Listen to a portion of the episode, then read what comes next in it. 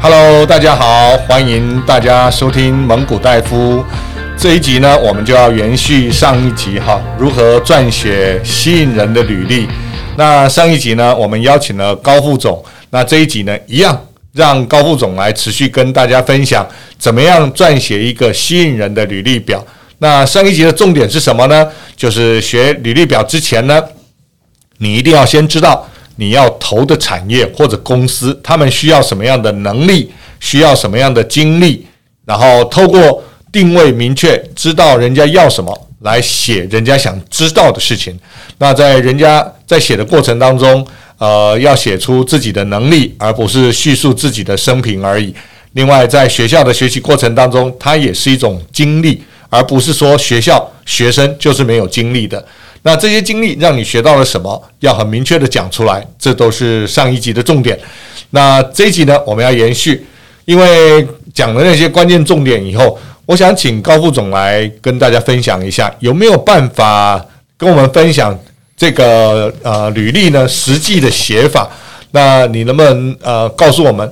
哪一种写法是好的履历的写法，哪一种是比较不恰当的写法？那履历的写法很多种嘛，比如说在呃描述家里的成员的时候，我家有父母啦、兄弟姐妹几个人呢，这一类的东西呢，究竟要不要写？他可以不写，还是说写比较好？那写了以后又怎么样去凸显？写出这个东西，它关键重点是什么？不写，那又会造成什么样的错误的讯息呢？我想请高副总持续来跟我们说明一下。好的，谢谢，呃，谢谢，谢谢大夫啊。那我这边，呃，我是 David，大家好。那我想，其实，呃，在针对履历表这件事情哈，我觉得是每一个大学毕业生跟年轻的朋友们，大家都会希望说，我能够有一个。凸显自己的一个机会，那其实履历表它有点像是我们的一个个人的品牌跟 mark。那我能够把它讲得清楚、说得明白，建立自我的一个特色之后呢，它才会有一个 next stage，就是我才有一个下一步的一个面试的机会。那当然，面试怎么样子来凸显自己，那就是另外一个另外一个流程了。那我我我要提到的是说，在于履历表的撰写的部分呢。呃，上回我有提到过，说其实就是完整的表达自我。那刚刚呃，刚刚戴夫有提到说，呃，我们如果在撰写的过程当中，我家里面的人啊，或者怎么样，要不要要不要要不要把它写得清楚，说得明白？我我觉得其实嗯，因人而异。诶，我我我自己在看的时候，我们是蛮喜欢蛮喜欢他能够针对自己家庭做一个简介的，因为。嗯，我觉得每个公司要的不一样。就我自己来看呢、啊，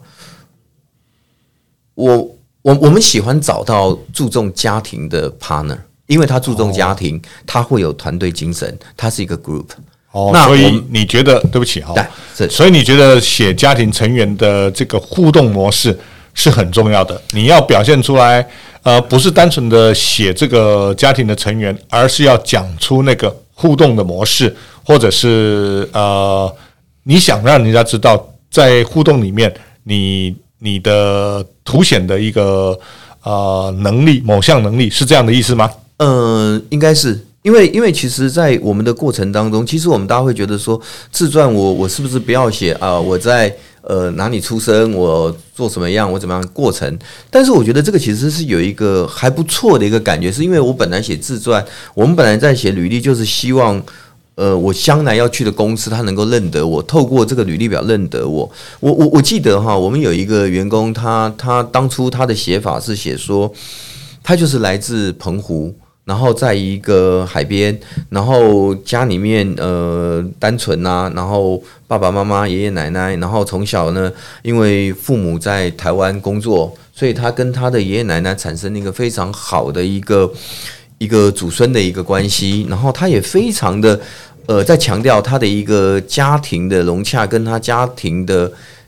呃一些一些过程，让他觉得很很快乐。所以我想在这个过程当中呢，我们就很容易的看到说，哎，这个小朋友他基本上是有家庭一个家庭的一个和乐融融的，然后有充满了一些些。充满了一些些的对于未来的憧憬跟一些想法，所以我我个人会比较希望的是说，我们希望看到的一个履历表，它是一个有温度、它是有生命的一个履历表。所以其实倒不用去刻意的说，在网络上说哦，我要我要我要去写的一个，因为那毕竟不是 PowerPoint 了。所以他怎么样去展现自我？我认为这件事情是重要的。这个这件事情就是说，在履历表里面去填家庭这件事情呢，我个人觉得是 OK 的了。谢谢高副总给我们提醒了哈，那个撰写家庭的成员呢，某种程度也是非常重要的，让这个主事者可以看到你跟家家人的互动当中，你的互动的模式是什么，而这个互动模式是可不可以可以对应到工作上来的？哎，是的，好，非常好。那除了这个以外呢，还有没有什么要特别注意要写的或不写的？呃，我我其实我像在之前的我有提到过说，其实他的一个呃经历的一个连续性哈，就是学历的一个连续性跟经历的连续性，我觉得这个把它注明清楚就 OK。那在于呃特长的部分哈，大家都会喜欢写的一个，比如说像有的我我这边有带来两份简单的那个履历表，像有的就会写说我的特长就是呃吃苦耐劳，呃努力上进，那呃因为用电脑打嘛。所以呃，上进的进还写错字哦，所以搞不好是剪贴贴错。呃嗯，不算剪贴啦，因为大家都是用注音符号来做的啦，所以我就是用注注音符号拼音。我觉得其实就是在呃，尤其电脑会自动选字的状况之下，大家在写的过程中，把它言简意赅的清楚清楚的表达自己。对，清楚的表达自己，不论是在学历或者在工作经验上，在特长，还有一些自我成长或者一些得奖的作品等等，都把它写清楚。那呃，这呃，我我这边带两份，我觉得有一份，我觉得我我还蛮喜欢的是哈，他在他的自传说明上面呢，呃，他不是在写一个故事，他把他的故事呢分成了三段的历练。三段练，就像我刚才提到的，他第一段他写的是成长，他写说我是在一个呃呃乡下成长的一个历程，家人的一个过程，然后在里面嗯拥抱大自然。那接下来呢，他在念书的状态的时候呢，他前面两个字写得很好，呃，他当然是呃就直接写初心。怎么说呢？就是当他进入学校之后呢，他不太理解学习的原因是什么。然后成绩不好，因为从乡下孩子，但是他慢慢理解了一件事情，碰到一些好的老师师长，告诉他说，其实学习的初心不在于数字的高低跟成绩的好坏，而是在于怎么样培养自己对于新鲜事物的学习力跟好奇心。哇，这个我觉得这个这个老师很棒。这个老师好，那这个这位这位这个小朋友这个同学，他在撰写的他的这样子的一个过程的时候，我们就觉得说，哦，他从他的学习过程中，他回到初点去看他自己怎么去进入学校，怎么去学习的原因。那在接下来呢，他提到的是他从高中、大学开始，他用了两个字来做这段时间的修正，他说这叫蜕变。他怎么样从一个乡下孩子慢慢开始去学到东西，理解到很多东西之后，他开始用他的角度去看这个世界，然后他对这个世界充满了阳光跟喜悦。他怎么样去向前走？怎么样的努力在自己的学习过程中，跟学长、跟学弟、跟社团的同学们。怎么样子来相处学习？那慢慢慢慢的成熟改变。那当然，他也很简单的提到了有一些，诶，我我觉得他这个很棒的是，他提得到他的一些失败案例。他特别提到的是说，他在呃一些社团工作当中呢的不顺遂，然后嗯慢慢慢慢经过一些些修正之后呢，把他做了一些些的改变跟成长。所以从这里面呢，会让他特别提出来说。呃，他有一些些的改变，有一些 change。那我我会觉得是我们在看到这份履历表的时候，我们就因为大家喜欢履历表，都喜欢写自己就是从小就是刻苦耐劳，看着鱼儿逆流而上啊等等之类的，就是很励志的。但是偶尔能够很明白的告诉一些公司说，我曾在某些地方呢，因为怎么样子的小疏忽，那我从这里面看到了自我，也成长了自我。我觉得这个对于呃我们的一些公司或者我们在 interview 的时候，我们也很喜欢去了解。我我不敢讲最后的结果，但我们很希望能够跟他聊一聊。我们想知道他从这里面的转折过程是什么。所以你看到的这一份是好的写法。哎，对，哇，我觉得很棒的一点是，这个小朋友呢，他很诚实的把自己的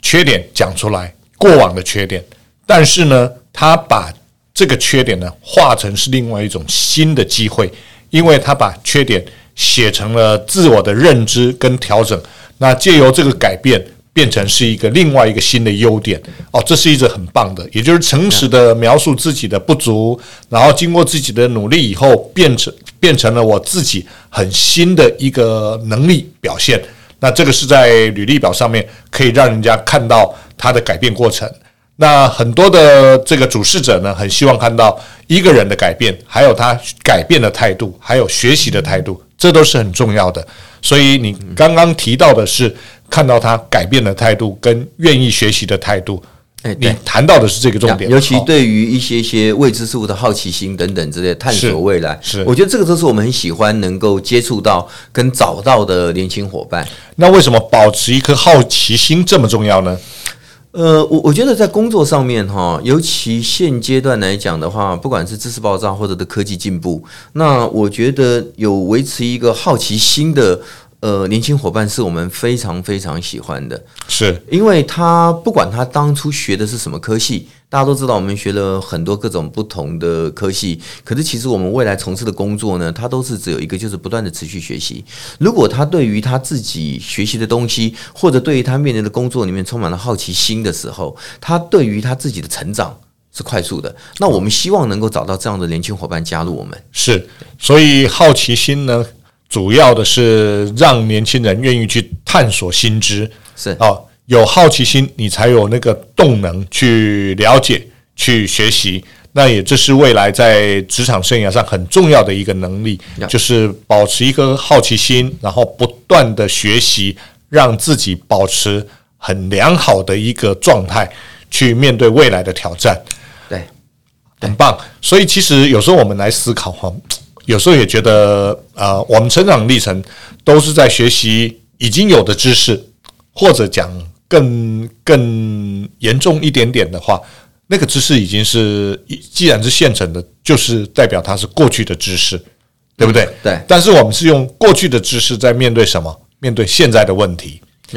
那我们可能要跟哪些人合作？跟老一辈的人合作，也要跟未来一辈的人合作，就是比我们年轻的人合作。那是的，跟老一辈要怎么合作，跟年轻人要怎么合作，又是另外一门艺术。那从履历的撰写上面，我们有没有机会看到这方面的能力表现？呃，其实，在履历上，我们刚才有提到哈，其实就是对于好奇的一个探索的心情。另外，就是说我我觉得在我们的工作上面，我们常常需要承承受很多的压力，所以他曾经有经历过一些些也许不顺遂的失败案例呢，反而让我们可以从这个里面看到说他面对困难以及。把这个困难怎么去解决的这个历程，他的心路历程转换，我相信这样子的一个过程中，呃，当然我们会经过一个面试来去做更完整的了解。可是这样子的一个很很清楚的表达自我的一个履历方式，我们觉得会是蛮好的。哦，了解。所以啊，你从履历里面可以去看到他面对困难、解决困难的能力。另外也看到了他的一个抗压性跟自我的一个调试力，从这里面你会很很有兴趣的去多了解这个人。也就是说，他写的这些东西以后，你会很期待的跟这个人稍微再进一步的沟通了解，来了解他更多的全貌。那更是不是更适合我们公司？呃呃，符合我们公司的需求？那我们公司，那你在思考的时候。当他的条件都满足你的需求的时候，啊，你怎么去吸引他来？嗯、其实这个部分当然就是一个阶段一个阶段的。那第一个，我们是从履历表里面，我们去了解一个呃年轻伙伴他的一个状态。那我们有足够的好奇心，我们就会去想说，诶，这个人我们要找进来多聊聊。那当然在聊聊的过程当中呢，如果我们觉得他的一个状态，都是 OK 的话，其实，嗯，这个、这个、这个不见得每一次都是这个样的。我自己啦，那当然就是说，大家有时候面对的面试官是不同的人呐，所以也会有不同的情境。那我就我自己的一个 experience，我自己有自己的经验来看是这个样子。是，呃，我通常会在最后，我都会问，呃，我们的年轻伙伴说，是不是愿意跟我们一起去冒险探索未来？那有没有什么问题要问我们？那大家呃，刚开始有些有些年轻伙伴都会说，都会不好意思问嘛，因为觉得说我我必须要保持的很嗯很就是很谦逊这样子。可是我们会鼓励，我会不断的提问，希望他来问我们。那我会不断的提问是：你够了解我们公司吗？你知道我们公司吗？我们的位置，我们的 location 对你而言是方便的吗？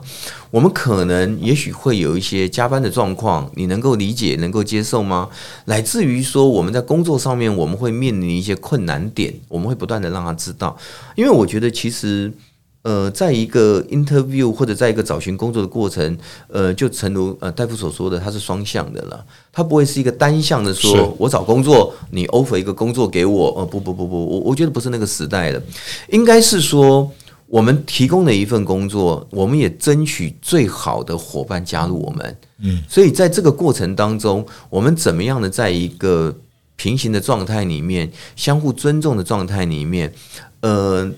充分的去表达自我，我我觉得，当我们做这些动作之后呢，我们常常会，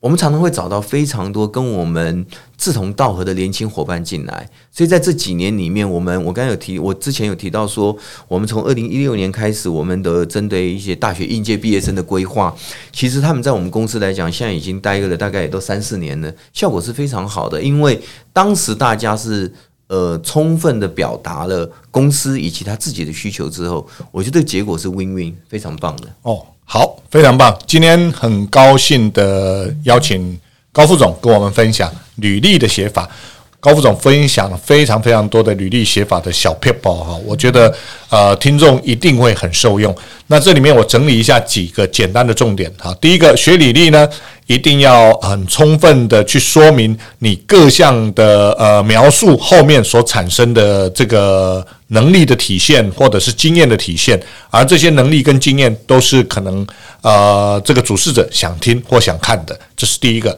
第二个，写履历，它本身就是一个沟通的开始，它是一种书面的沟通，在书面的沟通让别人了解你的能力。然后第三个，在这个能力的撰写上面呢，每一种能力它都会产生对公司产生一个吸引力，所以你希望让你自己本身有哪些能力被看见，一定要很明确的写出来。那第四个，在撰写这个履历的时候，不要有断片。有断片，你一定要把它说明清楚，要把自己的劣势转变成是一个机会或者是一个优势。那第五个，你在撰写的过程当中，不要害怕去谈自己的缺点，因为你的缺点经过你的对的态度改变之后，你学习到更多新的东西以后，它会变成是你另外一项的优点。啊，所以这些都是主事者很想看的东西。所以我想，呃，整理了这些重点。今天的听众一定可以了解到今天这一集的相关重点，还有最对于未来自己在书写一些履历的时候应该怎么书写，会有基本的认识。那接下来我们会再跟在下一集呢，跟高副总在聊其他的议题啊，当然还是关于这个履历的撰写，还有求职的过程当中需要的一些技能技巧。那今天呢，非常谢谢各位呃的收听，我想在下一集我们再分享更多给大家，感谢大家。收听蒙古大夫，希望这一期对大家有有所帮助，很大的帮助，非常多的帮助。谢谢各位，谢谢，拜拜，拜拜。